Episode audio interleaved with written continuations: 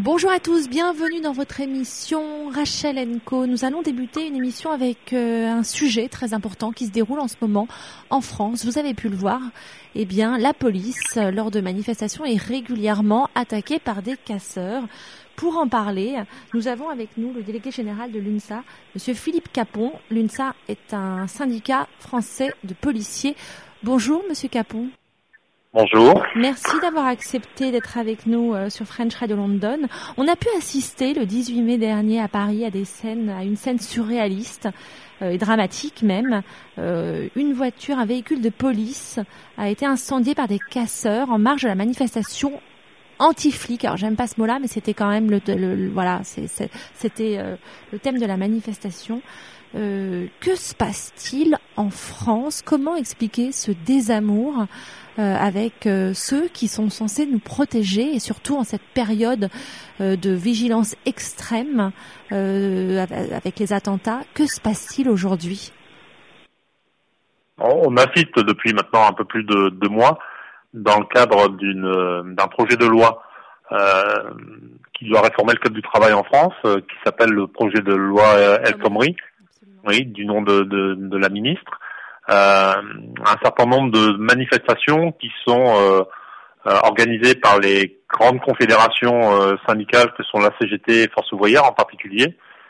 ces manifestations, malheureusement, depuis depuis deux mois et, et, plus ces manifestations se répètent, plus le phénomène est grandissant, sont systématiquement noyautés par des casseurs, des des, on peut pas parler de manifestants, de personnes qui euh, y viennent cagoulés, euh, des groupes d'extrême gauche euh, qu'on a recensés comme étant d'origine euh, No Border, Black Box, des, des gens qui sont au niveau européen assez connus pour participer à des, des mouvements et à des manifestations les, les plus les plus dures et les plus extrêmes qui viennent casser et depuis ces dernières semaines s'en prendre directement et physiquement aux policiers avec la, la, la volonté de les blesser euh, et la volonté de d'empêcher les, les, manifestations de se passer euh, paisiblement et correctement. La semaine dernière, au moment où le 18 mai, nous tenions une manifestation pour nous plaindre de ces violences à l'encontre de, des policiers, place de la République, euh, en marge de cette de notre rassemblement, de, de, la majorité des organisations syndicales représentant les personnels de police et les policiers de terrain, on a eu une contre-manifestation qui est venu au contact place de la République, qui a été arrêté par le par l'important service d'ordre qui avait été mis en place, euh, en l'occurrence par des gendarmes mobiles qui protégeaient notre rassemblement.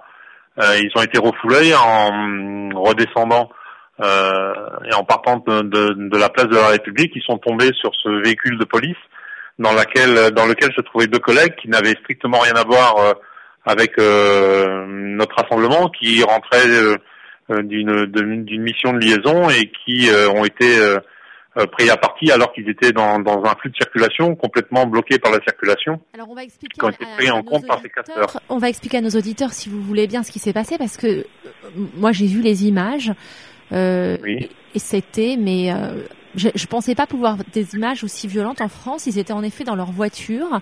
Des casseurs sont arrivés avec des barres de fer. Ils ont d'abord cassé euh, les vitres alors qu'ils étaient à l'intérieur et jeté des cocktails Molotov, sachant que euh, vos deux collègues étaient dans le véhicule. Euh, et ce qui a été incroyable, c'est le sang-froid de vos collègues, notamment un qui a été aujourd'hui, il y a quelques jours, décoré. d'ailleurs, qui n'a pas fait qui n'a pas utilisé son arme et qui, euh, qui est resté très calme. C'était une belle image de sérénité et de la police euh, pour vous. Et je crois qu'il n'était pas, il n'est pas d'ailleurs policier, cet agent. mais on a pu assister à une scène surréaliste d'une violence extrême. Est-ce que c'est ça aujourd'hui le quotidien des policiers et des gendarmes? Vous êtes à rude épreuve depuis plusieurs mois déjà. On est à rude épreuve du fait des attentats de l'année dernière. Euh, qui ont fait que l'engagement des policiers est très important. Il est vrai que euh, la semaine dernière, on a, on a assisté une, une, scène, une scène qui a été filmée par, par les, de nombreux médias, qui a été diffusée très largement euh, par tous les médias internationaux, euh, d'une scène surréaliste. moi, en ma qualité de policier, de syndicaliste policier, ça fait longtemps qu'on n'avait pas vu une scène en plein Paris, en plein jour, d'une extrême violence avec et vous l'avez dit et c'est à souligner avec nos collègues policiers qui ont agi avec sang-froid euh, qui sont sortis de leur véhicule alors que le véhicule était bloqué par la circulation, le véhicule commençait à prendre feu euh, et qui se sont retrouvés euh, face à, à, à ces, ces, manifestants casseurs. Euh, euh, on voit un policier euh, jeune adjoint de sécurité, c'est un, un, fonctionnaire de police qui, chez nous, on, ça fait partie des emplois jeunes dans le cadre de l'insertion des jeunes dans les métiers de policier. D'ailleurs, c'est un, un, policier qui a été décoré par le ministre de l'Intérieur en présence du président de la République euh, ce week-end, qui sera intégré en tant, que gardien de la paix. En tant que gardien de la paix, mais bon, il est vrai qu'il a fait l'objet d'un grand sang-froid, euh, sans utiliser euh, son arme, euh, dans une maîtrise parfaite de lui-même, même si on sait que le contre-coup de tout ça, il est quand même important. Euh, c'est une une escalade dans la violence à l'encontre des policiers d'une petite minorité des, des des groupuscules qui euh, sont euh, euh, quelques qui représentent quelques centaines de personnes, mais qui depuis ces dernières semaines mettent un certain nombre de grandes villes françaises, Paris, Nantes et Rennes en particulier. Ils détruisent tout, ils s'en prennent aux forces de police de façon de façon très violente. Alors on, a pu le constater. vous parliez des attentats et c'est vrai que euh, il y a un état d'urgence euh, en France.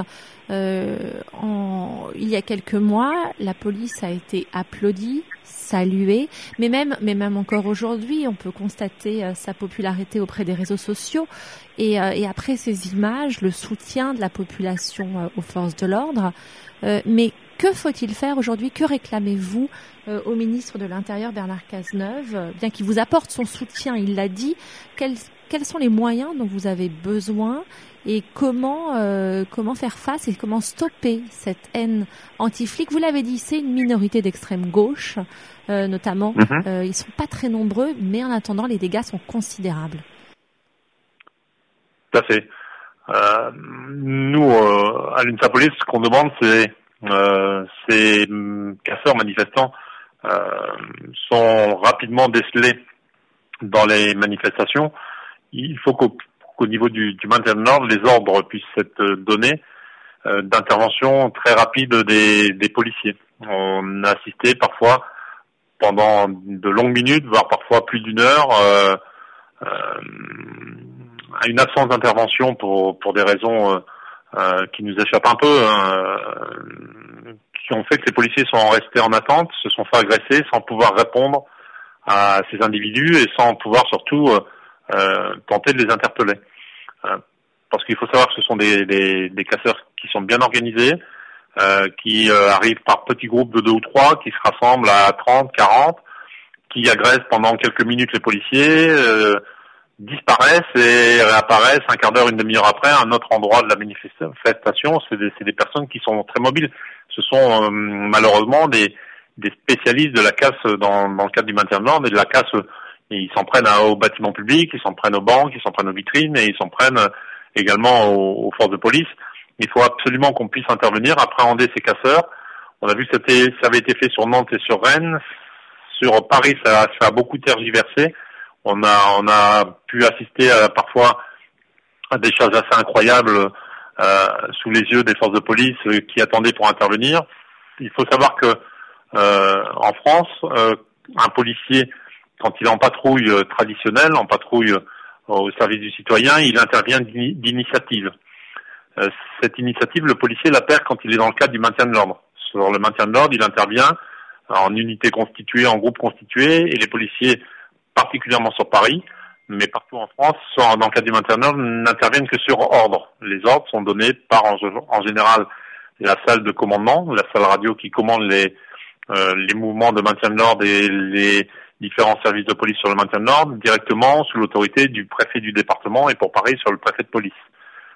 Donc on a pu assister euh, sur cette euh, façon d'intervenir à des ordres qui sont venus parfois tardivement, qui, qui ont mis euh, très gravement les, les, policiers les policiers en difficulté, qui ont occasionné, on a on a engendré en, en, à peu près deux mois de, de manifestations anti-loi travail. Plus de 350 fonctionnaires des forces de l'ordre blessés, dont plusieurs grièvement, avec des pavés sur la tête, des fractures importantes, des, des, attaques hyper violentes, dont certains, certaines attaques, on peut se demander si mais moi, en tant que syndicaliste policier, j'en suis à peu près sûr, la, la volonté de ces euh, casseurs était de, de, de, gravement blesser, voire de tuer des, des policiers. Est-ce que vous, que la justice est trop clémente à l'encontre de ces casseurs? Euh, Est-ce que vous réclamez des, des peines plus strictes des euh, Qu'attendez-vous exactement de la justice, euh, Monsieur Campon? Ben, il, faut déjà que les, les personnes puissent euh, être interpellées. Euh, qu'on puisse les déférer dans la justice. On a, on a eu des condamnations. Souvent, ce sont des mineurs. Vous avez aussi des mineurs parmi ces. Euh, on a parfois des mineurs. On, on a assisté, euh, en particulier sur Nantes à des condamnations assez lourdes, euh, des condamnations jusqu'à trois, mois, quatre mois, cinq mois, six mois de prison ferme, qui sont relativement importantes hein, comme condamnation. Il faut que ce type de condamnation puisse être généralisé. Il faut aussi que la loi soit appliquée. La loi française interdit le port d'un certain nombre d'éléments dans les manifestations, les, les casques, les cagoules.